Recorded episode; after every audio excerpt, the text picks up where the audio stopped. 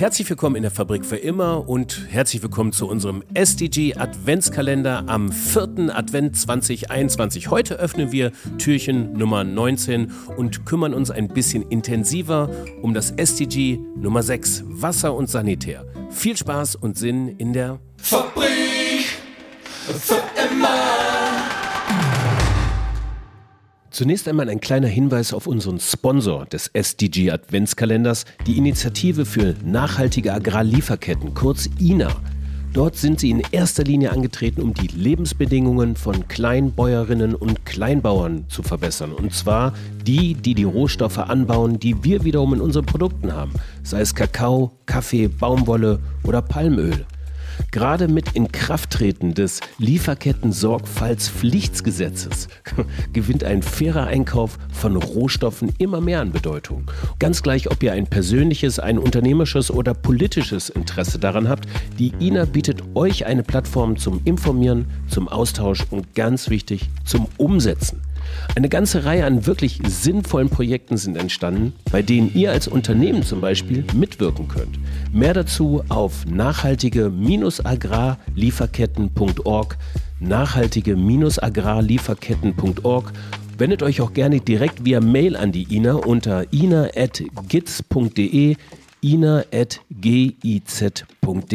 Das alles auch in den Shownotes verlinkt. Eine kurze Intro zu unserem heutigen 10 Minuten Deep Divechen im STG Adventskalender. Wasser und Sanitär, STG 6 ist unser Thema. Wir hatten Viva Con Aqua schon im sechsten Türchen, ihr erinnert euch. Eine einzigartige Geschichte, die im Jahr 2006 begann und, und die unser heutiger Gast Bastian Hendricks, Pressesprecher von Viva Con Aqua, bestimmt routiniert in drei bis vier Sätzen reüssieren kann. Lieber Bastian, erstmal schön, dass du hier bist. Danke dir das für die Einladung. Sehr gerne. Und kannst du die Geschichte von Viva von Aqua, äh, Viva Con Aqua, ähm, die 17-jährige Geschichte bald in drei bis vier Sätzen reüssieren? In drei bis vier Sätzen ist wirklich, wirklich schwierig, weil, weil, so, so weil so viel passiert ist. Aber äh, ich versuche es ja. mal. Also ja, genau. 2005 gab es das erste Projekt. 2006 ähm, hat äh, Benjamin Adrian, ehemaliger Fußballprofi beim FC St. Pauli, mit einigen Mitstreitern dann Viva Con Aqua die St. Pauli ähm, gegründet in Hamburg. Daraus ist mittlerweile eine ja, recht große Bewegung entstanden. Es gibt äh, knapp 10.000 Ehrenamtliche, die sich äh, für Viva Con Agua und für sauberes Trinkwasser engagieren.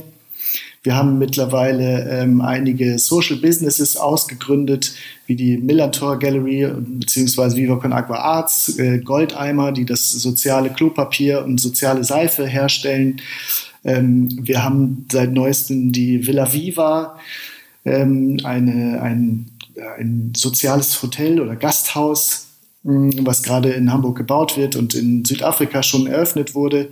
Und es gibt mittlerweile Viva Con Agua in Uganda, in der Schweiz, in Österreich, in Südafrika, also an vielen, vielen, vielen verschiedenen Orten. Und äh, der Purpose ist immer der gleiche. Wir wollen, dass, äh, dass alle Menschen weltweit einen Zugang zu sauberem Trinkwasser haben.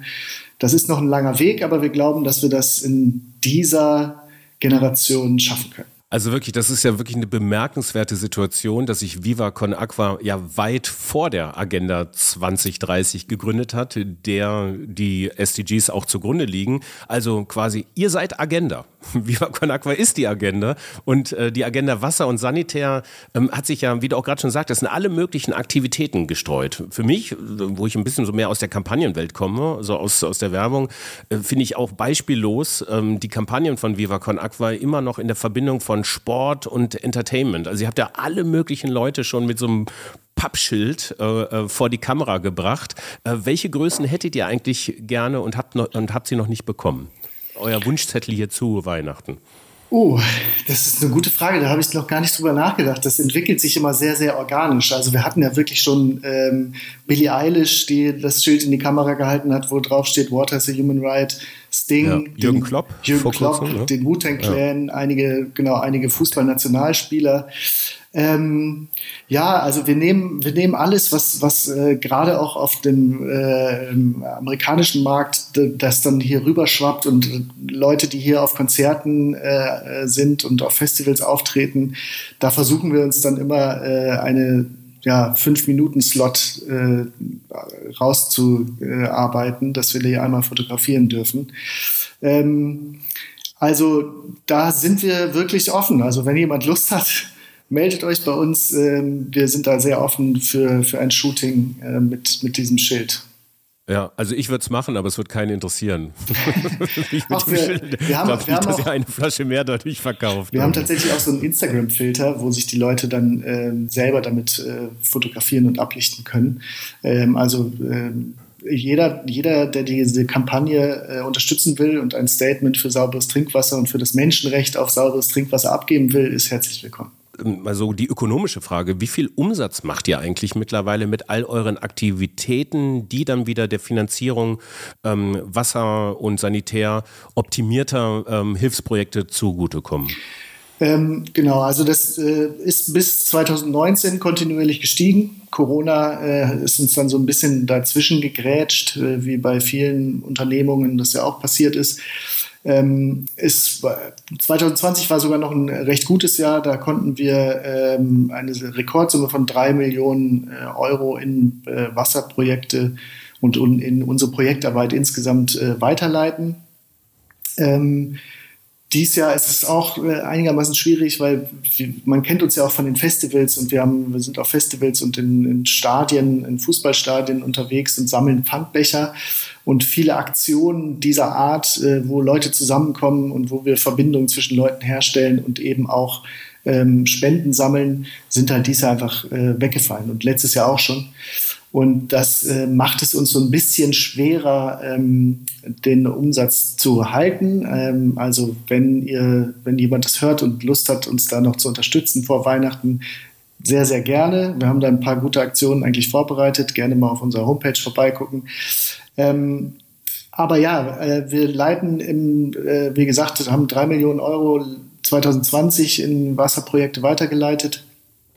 Ähm, und das ist kontinuierlich gestiegen und wir sind ja auf verschiedenen, ähm, wir stehen auf verschiedenen Beinen sozusagen. Also wir haben einmal die Spendenkomponente, die den größten Teil auch immer noch ausmacht, ähm, wo Einzelspenden, Unternehmensspenden und Fördermitglieder dabei sind. Und dann haben wir eben diese Social Businesses, ähm, wo wir über das Mineralwasser zum Beispiel oder eben auch über, über Goldeimer ähm, Lizenzgebühren äh, einnehmen, die dann das auch. Das Toilettenpapier, noch genau, sei dazu gesagt. Das genau, müsste das eigentlich gut laufen, wahrscheinlich. Ne? Toiletten, ist euch, ist euch das auch aus den Händen gerissen, so im ersten Lockdown? Ja, es, war, ja es war tatsächlich so, dass das ähm, ganz am Anfang gab es ja die Hamsterkäufe, was Toilettenpapier anging, ähm, die natürlich ein bisschen Quatsch waren, aber letztlich ähm, hat uns das insofern in die Hände gespielt, dass in dem Zeitraum ähm, war der Absatz dann gut, aber ähm, man verbraucht ja nicht auf einmal mehr Toilettenpapier. So dadurch, dass mhm. jetzt irgendwie eine Pandemie ist. Von daher hat sich das dann äh, letztlich irgendwann wieder relativiert. Das SDG 6, sauberes Wasser und Sanitäreinrichtungen, hat das Ziel, Verfügbarkeit und nachhaltige Bewirtschaftung von Wasser- und Sanitärversorgung für alle zu gewährleisten. Wie vielen Menschen konkret habt ihr eigentlich schon helfen können? Also wir haben äh, bis äh, Ende 2019, das sind so die, die letzten aktuellen Zahlen, haben wir 3,6 Millionen Menschen äh, über unsere Projektarbeit erreicht und deren Lebensbedingungen ähm, deutlich verbessert, dadurch, dass sie einen, einen äh, erleichterten Zugang zu sauberem Trinkwasser haben oder eben zu sanitären Anlagen, Handwaschanlagen, Toiletten, ähm, sind alles Komponenten, die in so einem Projekt mit drinstecken können. Meistens ist es eben genau dieser Dreiklang aus ähm, Wasser, Sanitär und Hygiene, ähm, weil das eigentlich da, dazu führt, dass die, ja, die Gesundheit der Menschen geschützt ist. Dass das Wasser sauber bleibt, wenn sie, wenn das, wenn sie eine vernünftige Toilette haben, wo auch die Fäkalien entsorgt werden. Das führt dann natürlich dazu, dass, dass die nicht im Grundwasser versickern und dass das Wasser sauber bleibt und so. Und äh, auch die Hygienekomponente hat gerade natürlich in der Pandemiezeit von, von Covid jetzt nochmal einen stärkeren ähm, Aspekt eingenommen, weil ähm, einfach sich die Hände zu waschen, nach dem, nachdem man auf der Toilette war, äh, einfach nochmal essentiell äh, wichtig ist und auch die Bedeutung einfach und die Weitergabe von Viren und Bakterien eben über, äh, über die Hände und über das Anfassen und so weiter ähm, haben wir ja alle gelernt, dass äh, Händewaschen durchaus äh, wichtig ist. Und ähm, ja, wir können halt dann über unsere Projektarbeit dafür sorgen, dass alle Menschen diese Möglichkeit haben oder mehr Menschen diese Möglichkeit haben. Es sind noch ähm, knapp 500 Millionen Menschen, die keinen Zugang zu sauberem Trinkwasser haben. Das muss man sich mal vorstellen. Es sind ähm, fast so viele Menschen, wie in der e gesamten EU leben. Und es sind äh, 1,7 Milliarden Menschen, die keine Basisversorgung, äh, keine sanitäre Grundversorgung haben. Und ja, es sind äh, eben noch viele Menschen. Die Zahlen werden so mit, den Jahren ähm, werden es weniger. Ja, und wir versuchen halt unseren Beitrag dazu zu leisten, dass es äh, irgendwann so ist, dass jeder den Zugang zu sauberem Wasser und Sanitäranlagen hat. Und mit welchen Organisationen arbeitet ihr zusammen vor Ort? Also es gibt ja auch das SDG 17, Partnerschaften zur Erreichung der Ziele. Für euch ja auch, glaube ich, ein sehr, sehr wichtiges ähm, Bestreben. Ohne Partnerschaften würde das alles gar nicht funktionieren.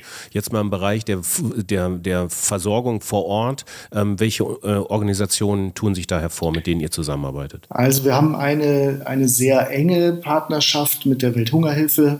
Die waren von Anfang an sozusagen als Partnerorganisation mit dabei dabei, weil sie auch äh, damals Benjamin Adrian mit seinem Vorhaben einfach unterstützt haben und sich da von Anfang an so eine, diese Partnerschaft ergeben hat. Und viele unserer Projekte, ähm, die wir unterstützen, werden dann von der Welthungerhilfe umgesetzt. Wir, haben, wir arbeiten aber auch viel mit lokalen Partnerorganisationen zusammen. Wir haben jetzt ein Projekt in Sambia, wo auch die Organisation Border dabei ist. Ähm, wir suchen uns dann vor Ort immer auch äh, sehr gerne lokale Partner. Wir haben auch mit Plan International schon äh, Projekte umgesetzt. Ähm, wir haben jetzt auch angefangen, letztes Jahr, dass wir eigene Projekte implementieren in Südafrika, wo wir eben äh, Viva Con Agua auch gegründet, neu gegründet haben. Ähm, wo wir mit AJ Paul, der von der Welthungerhilfe äh, kommt, äh, der da lange Zeit der Ansprechpartner für WASH-Projekte war. WASH steht für Water, Sanitation and Hygiene. Äh, und der jetzt sozusagen für Viva Con Agua ähm, das Projekt äh, in Südafrika implementiert hat und, und damit mit lokalen ähm, äh, MitarbeiterInnen das umsetzt. Warum ist eigentlich, also wäre euer Erfolg eigentlich auch ohne offizielle Gemeinnützigkeit möglich gewesen. Ich, habe, ich sehe da immer so gerade Parallelen auch zu Gästen, die wir hier auch schon auch im SDG Adventskalender hatten, zum Beispiel Share, ähm, die ja erstmal nicht gemeinnützig sind, die sagen, ihr könnt auch eine Flasche Wasser kaufen im Supermarkt und es wird ein Äquivalent in, in, in dort, wo es wirklich nötig ist, zur Verfügung gestellt. Genauso auch mit ähm, Mehl, Seife oder mit anderen Produkten der, des täglichen Bedarfs. Ähm, jetzt noch zurück, ihr seid ja schon sehr viel früher auch gestartet. Ähm, hat euch die Gemeinnützigkeit in diesem Fall äh, wirklich geholfen oder wäre das auch ohne Gemeinnützigkeit anerkannte möglich gewesen? Ähm, also über die Gemeinnützigkeit, ähm, das, ist, das ist sozusagen unser, unser Kern, unser Startpunkt. Ne? Und auch die, diese Aktionen und äh, Menschen auch zu sozialem Engagement zu bewegen und nicht nur die richtige Kaufentscheidung sozusagen zu treffen, sondern wir wollen auch Menschen inspirieren und aktivieren, sich sozial zu engagieren ähm, und eben diese, diese Projektarbeit zu unterstützen und auch äh, ehrenamtlich sozusagen tätig zu sein. Ähm, die Millantor Gallery zum Beispiel wäre niemals möglich, ohne, ähm, ohne dass wir da mit, mit hunderten ehrenamtlichen äh, UnterstützerInnen zusammenarbeiten. Wir wollen die Menschen zusammenbringen. Das ist, auch ein, ein, ein Purpose sozusagen von Viva Con Agua, dass wir eine Community aufbauen wollen, dass wir auch die Denkweise so ein bisschen äh, ändern wollen in den Köpfen, dass eben soziales Engagement Spaß machen kann. Es ist nicht nur so eine ähm, Mitleidskommunikation mit, mit, äh, mit Kindern mit aufgeblähten Bäuchen und einer Fliege im Auge und daraufhin wird, da wird dann irgendwie ein Bild in, ein, in eine Magazin abgedruckt und dann äh, denken die Leute, sie spenden und ähm, erleichtern selber ihr schlechtes Gewissen möglicherweise. Wir versuchen das äh, auf andere Art und Weise und versuchen die Menschen eben auf andere Art und Weise zu inspirieren, zu aktivieren. Dafür nutzen wir eben auch diese universellen Sprachen, Musik, Kunst und Sport, dass wir mit eben darüber Leute zusammenbringen, die dann auch selber davon profitieren, Ähm, wir arbeiten viel dann mit KünstlerInnen zusammen, jeglichen Genres und SportlerInnen, die natürlich eine ganz andere Reichweite haben. Und wir nutzen eben auch diese universellen Sprachen dann in dem Projekt, in der Projektarbeit, um vor Ort mit den Menschen in Verbindung zu treten und da auch dafür zu sorgen, dass wenn wir jetzt irgendwie Hygieneworkshops oder sowas an Schulen machen, dann spielen wir da natürlich erstmal eine Runde Fußball oder, oder holen irgendwie Musikinstrumente raus und, und singen mit den, mit den Kids und machen irgendwie äh, auch ein bisschen Dönkes, um denen auch zu, zu vermitteln, ey, ähm, ähm, wir sind hier, um, um äh, euch zwar was beizubringen letztlich, ähm, äh, aber wir sind auch hier, um euch zu zeigen, ey, ähm, das, das kann auch alles Spaß machen. Sehr gut. Äh, sehr viel Spaß gemacht hat mir dieses Gespräch. Wir sind ja in einem Deep Divechen im SCG Adventskalender. Mir fallen noch tausend Fragen ein, aber ich möchte das mal schließen mit einem Zitat, was du gerade eben gesagt hast. Es geht darum, Gemeinnützigkeit zu fördern und es geht nicht darum, die richtige Kaufentscheidung zu unterstützen. So oder so in etwa habe ich es mir zumindest jetzt gerade mal kurz mitgeschrieben. Das finde ich ein sehr schönes Zitat und damit können wir äh, schön in diesen Sonntag, den 19. Dezember 2021 gehen und den vierten Advent feiern. Bastian, dir ähm, alles Gute. Vielen, vielen Dank. Und ähm, morgen gibt es natürlich wieder ein Adventskalendertürchen und da geht es darum, ähm, dass wir mal so ein bisschen die Ärmel hochkrempeln und euch mal zeigen, theoretisch, wie man SDGs ins Unternehmen einführen kann. Bis dahin, viel Spaß und Sinn noch in euren Tagen. Ciao. Fabrik für immer.